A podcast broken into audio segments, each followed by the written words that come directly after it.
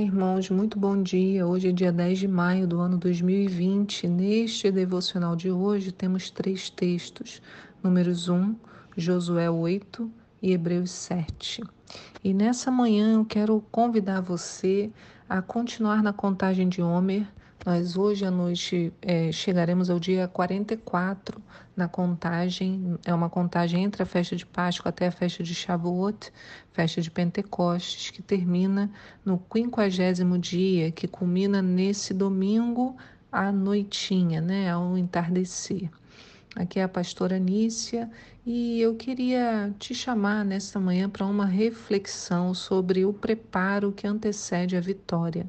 E a minha pergunta para você hoje é: somos filhos ou tribos? Veja que a partir de hoje faltam exatamente sete dias para a festa, né? Seis dias. E baseados no texto de Josué 3, nos preparamos em jejum para o momento da celebração. Queremos estar na posição de santidade para recebermos o que o Senhor tem para nós neste momento. Lá em Josué 3, no verso 5, diz: Josué orientou o povo: santificai-vos, porque amanhã o Senhor fará maravilhas no meio de vós. Isso é muito interessante, muito importante esse preparo, porque nós estamos precisando é, ver maravilhas no nosso meio. Temos pessoas doentes, temos pessoas desempregadas, temos pessoas oprimidas, temos todo tipo de questões em que a maravilha, a mão poderosa do Senhor precisa agir. Né? Nós clamamos por isso. E como o Josué ensinou, para que a gente veja as maravilhas do Senhor, a gente precisa se santificar. Então, nós, baseados nisso, nós estamos fazendo. Mas por que o jejum?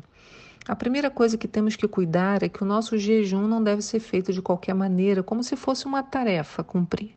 Se você vai fazer apenas porque a igreja mandou, mandou entre aspas, né? Não o faça. A igreja não está mandando, ela está te convidando a participar deste processo junto com os seus líderes. E ao final do devocional de hoje você vai entender por que, que a igreja te convida. O jejum pressupõe uma consciência das razões pelas quais fazemos, um entendimento do como fazemos, além do envolvimento emocional com o que está sendo feito. Então, fazer jejum por fazer é condenado na Bíblia, como vemos lá em Isaías 58, que diz: Eis que no dia em que jejuais, cuidais dos vossos próprios interesses e exigis que se faça todo o vosso trabalho. Eis que jejuais para contendas e para rixas e para ferirdes com o punho iníquo. Jejuando assim como hoje, não se fará ouvir a vossa voz no alto. Então, fazer jejum, se, é, sem prestar atenção em nosso comportamento diário, é totalmente contraproducente. Jejum pressupõe reflexão. Né? Outro ponto importante que precisamos ter em mente é que o jejum não tem poder em si mesmo. Jejum não muda Deus, como disse o pastor Kenneth Hayden. Ele falou uma vez no livro: o jejum não muda Deus, ele é o mesmo antes, durante e depois do jejum, mas, o jeju mas jejuar mudará você. Vai lhe ajudar a manter-se mais suscetível ao Espírito de Deus. Então, estar em jejum me ajuda a ficar mais atento às coisas do Espírito. Por isso, o grande desperdício de fazer o jejum por fazer. Precisamos nos envolver com aquele que queremos ouvir durante o nosso jejum. Então, ao abrir mão de algo que me traz prazer, em um jejum parcial, por exemplo, ou de todo tipo de alimento em um jejum total, o que nós estamos fazendo é redirecionando a nossa energia para as coisas do Senhor. Eu vou deixando coisas terrenas que importam para mim, vou me tornando mais disponível às coisas do alto. Nós não precisamos ter a aparência dos que jejuam, né? Basta apenas fazê-lo. Lá em Mateus 6 fala sobre isso, né? Quando jejuardes, não vos mostreis contristados como os hipócritas, porque desfiguram o rosto com o fim de parecer aos homens que jejuam, né? Ai, tô fraco porque eu tô em jejum. Ai, menina, passei mal, porque você sabe, né? Tô de jejum, sabe? Essas coisas, né? Que às vezes a gente faz querendo que o outro veja em nós essa santidade, né? Que a gente quer apresentar. Mas a Bíblia diz que não é isso diz para quando a gente jejuar, ungir a nossa cabeça, lavar o rosto, né? Ter um rosto com ânimo, com disposição, né? Então, quando eu entendo que o jejum sem envolvimento não, não faz sentido, entendo também que o como eu pretendo fazer é algo entre mim e Deus, entre eu e Deus, né? Ninguém precisa saber, ninguém deve julgar o jejum do outro. O jejum é algo individual, mesmo que estejamos fazendo de forma coletiva. Agora, por que fazer o jejum de forma coletiva? porque há uma liberação especial para esse período de busca em conjunto. Como eu venho dizendo há muito tempo, a mesma coisa com o devocional, há uma liberação especial quando todos nós, toda a igreja, lê os mesmos textos e reflete sobre esses mesmos textos. Nós caminhamos numa mesma direção. Da mesma maneira, o jejum de forma coletiva, né, essa comunhão potencializa os resultados, como vimos no Shabat, lá em Levítico 26, no verso 7, diz assim: Perseguirei os vossos inimigos que cairão a espada diante de vós. Cinco de vós perseguirão cem, e cem de vossos perseguirão dez mil, e os vossos inimigos cairão a espada diante de vós. Eu me voltarei para vós, e vos farei crescer e multiplicar, e confirmarei a minha aliança. Se utilizarmos essa ideia da proporção, se 5 perseguem 100, então nós temos aí 1 para 20, né? 5 vezes 20, 100. Então, 100 perseguiriam 2 mil, 100 vezes 20. Mas a matemática de Deus não é uma progressão geométrica simples. Quando cinco pessoas estão unidas, elas têm condições de perseguir 100 inimigos. Mas se 100 pessoas se unem em um só propósito, podem colocar para correr 10 mil inimigos. O que muda o tamanho do envolvimento com o propósito. E é isso que aprendemos no devocional de hoje em Levítico 1. Olha o que diz lá. Então o Senhor falou a Moisés, logo no verso 1, no deserto do Sinai, na tenda do encontro, no primeiro dia do segundo mês, no segundo ano após a saída da terra do Egito, e disse o Senhor: Fazei o recenseamento de toda a comunidade dos filhos de Israel, segundo os seus clãs e segundo as casas patriarcais, alistando os nomes de todos, cabeça por cabeça. Todos aqueles em Israel de vinte anos para cima, hábeis para ir à guerra, tu e Arão os registrareis segundo os seus esquadrões.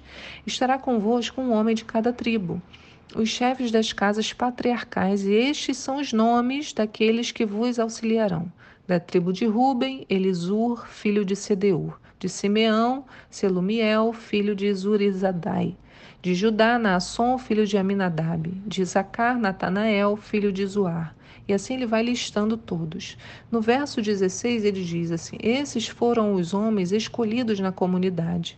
Eram chefes das tribos dos seus antepassados e esses eram os cabeças dos milhares de Israel.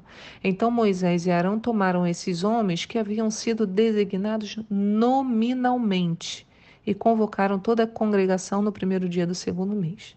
Então veja que para a guerra, em funções específicas, o chamado foi nominal. Irmãos, Deus nos aponta nome a nome. Mesmo que estejamos em meio a uma multidão, Deus sabe exatamente quem somos e qual é a função que teremos que exercer. Por isso, na guerra, não conseguimos nos esconder por trás de outra pessoa. E quando fazemos isso, sofremos muitos ataques. Muitas pessoas, não, então, ah, não vou orar muito, não, ah, estou muito cansada, não vou fazer isso. Deixa que outro fulano ora. E aí nós nos fragilizamos. E eis aí a nossa responsabilidade coletiva. Quando nós não nos preparamos, todo o exército sofre ataque, porque há espaços frágeis que não foram cobertos. Isso é de fundamental importância para líderes, mas também para os pais, por exemplo. Se não, ou para o marido com a mulher, se não protegemos parte do rebanho, ou se eu, como pai, não busco proteção espiritual para os meus filhos, ou para minha esposa, todo o exército se fragiliza. E como eu posso buscar proteção para liderados e filhos? Tratando de mim, fechando as minhas próprias brechas, deixando Deus agir em mim, me curando, me sarando, me santificando, para que eu tenha condições de ser um bom guarda-chuva para o outro. Então, à medida que nos aproximamos de Shavuot, né, de Pentecostes, uma guerra é travada. A mesma guerra que tinha por objetivo que o povo não recebesse a lei no Monte Sinai, Então, vários inimigos, inclusive Faraó, não deixava o povo ir, ou que desejava impedir o recebimento do Espírito Santo em Jerusalém, mataram Jesus. É essa mesma guerra que estamos lutando hoje, desde a festa da Páscoa. E muitas vezes contamos o Homer de forma desatenta. A ideia de fazer com que nós agradeçamos a Deus todos os dias é para que eu fique atenta a contagem. E é por isso também o nosso jejum nesta última semana, porque esta semana é uma semana de batalha, uma semana de guerra. Quero chamar você, sua atenção para isso. Chegou o tempo de despertarmos. Estamos agindo como o que Josué fez com o povo, logo no capítulo 1, no verso 10 de Levítico 1, de, de Josué, né? Josué 1, capítulo 10, diz assim: Oh, meu Deus, Josué 1, verso 10. Então Josué orientou os oficiais do povo: Passai pelo meio do acampamento e dai esta ordem ao povo: Preparai as vossas provisões, e daqui a três dias atravessareis o Jordão neste ponto, com o objetivo de entrardes e ocupardes a terra cuja posse o Senhor vosso Deus vos concede. Preparai as vossas provisões. Essa foi a fala de Josué. O tempo da conquista está chegando. Então, quanto maior o preparo, mais importante é o evento, não é verdade? Se você gasta muito tempo preparando-se para alguma coisa, é porque você valoriza aquela coisa. Então, se tornamos, tornamos a festa de Shavuot um ponto fundamental para a nossa caminhada, precisamos nos preparar para ela. E neste preparo, uma transformação acontece. A gente vê isso no, ainda em Levítico 1, no nosso devocional de hoje, no verso 20, diz assim: Os homens de 20 anos para cima que tinham idade para servir no exército foram relacionados por seus próprios nomes, cada um segundo os seus registros do seu clã e de acordo com a sua específica casa patriarcal começando pelos filhos de Ruben, filho mais velho de Jacó, primogênito de Israel, segundo os seus clãs e segundo as casas patriarcais foram registrados cabeça por cabeça os nomes de todos os homens de 20 anos para cima aptos para a guerra. Foram recenseados 46.500 da tribo de Ruben. Então veja o seguinte, que a contagem começa com os filhos de Ruben, né? Verso 21. Começando pelos filhos de Ruben, mas quando a contagem termina, diz, foram recenseados 46.500 da tribo de Ruben. Então, começa com os filhos, termina com a tribo. Começamos de modo individual, mas ao fim temos uma tribo apta para a guerra. É exatamente isso que vamos vivenciar nessa semana. O chamado individual, quando trabalhado em unidade, faz com que uma tribo se forme tribo de gente que tem condições de lutar diz: aptos para a guerra, tribo de Ruben. Lutar sozinhos? De forma alguma. O, je o jejum coletivo nos ajuda a sair da listagem de filhos para sermos contados na tribo dos aptos para a guerra. E é só aí que cem podem perseguir dez mil. Essa é a beleza do jejum, nos preparar para a batalha. E ela já começou, só precisamos abrir os olhos.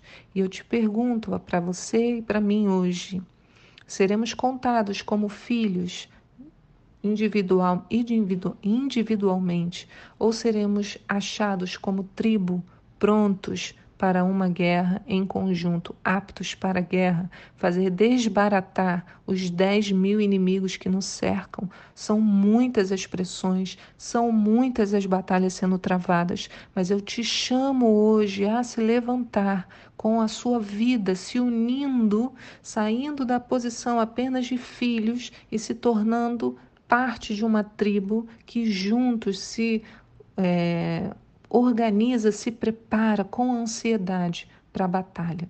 Que o Senhor te abençoe. Quero orar isso hoje por você, Senhor. Nós colocamos o nosso jejum diante de Ti nesta manhã. Deus, porque queremos aprender sobre esse poder que opera quando nós saímos apenas da posição de filhos e nos tornamos tribo, aptos para a guerra. Senhor, prepara as nossas mãos, nos dá discernimento espiritual. Queremos, Senhor, que esse jejum seja um jejum atento, queremos estar atentos, Senhor, que tu vais fazer no nosso meio. Prepara-nos ao longo desta semana, em nome de Jesus. Amém. Que o Senhor te fortaleça neste dia. Eu sei que nós estamos precisando dessa força.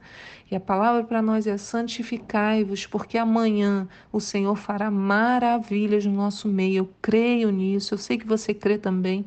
Vamos nos unir, unir em oração, em busca por aquilo que o Senhor vai fazer no nosso meio. Fique com Deus, que o Senhor te sustente no dia de hoje, em toda esta semana, em nome de Jesus. 早。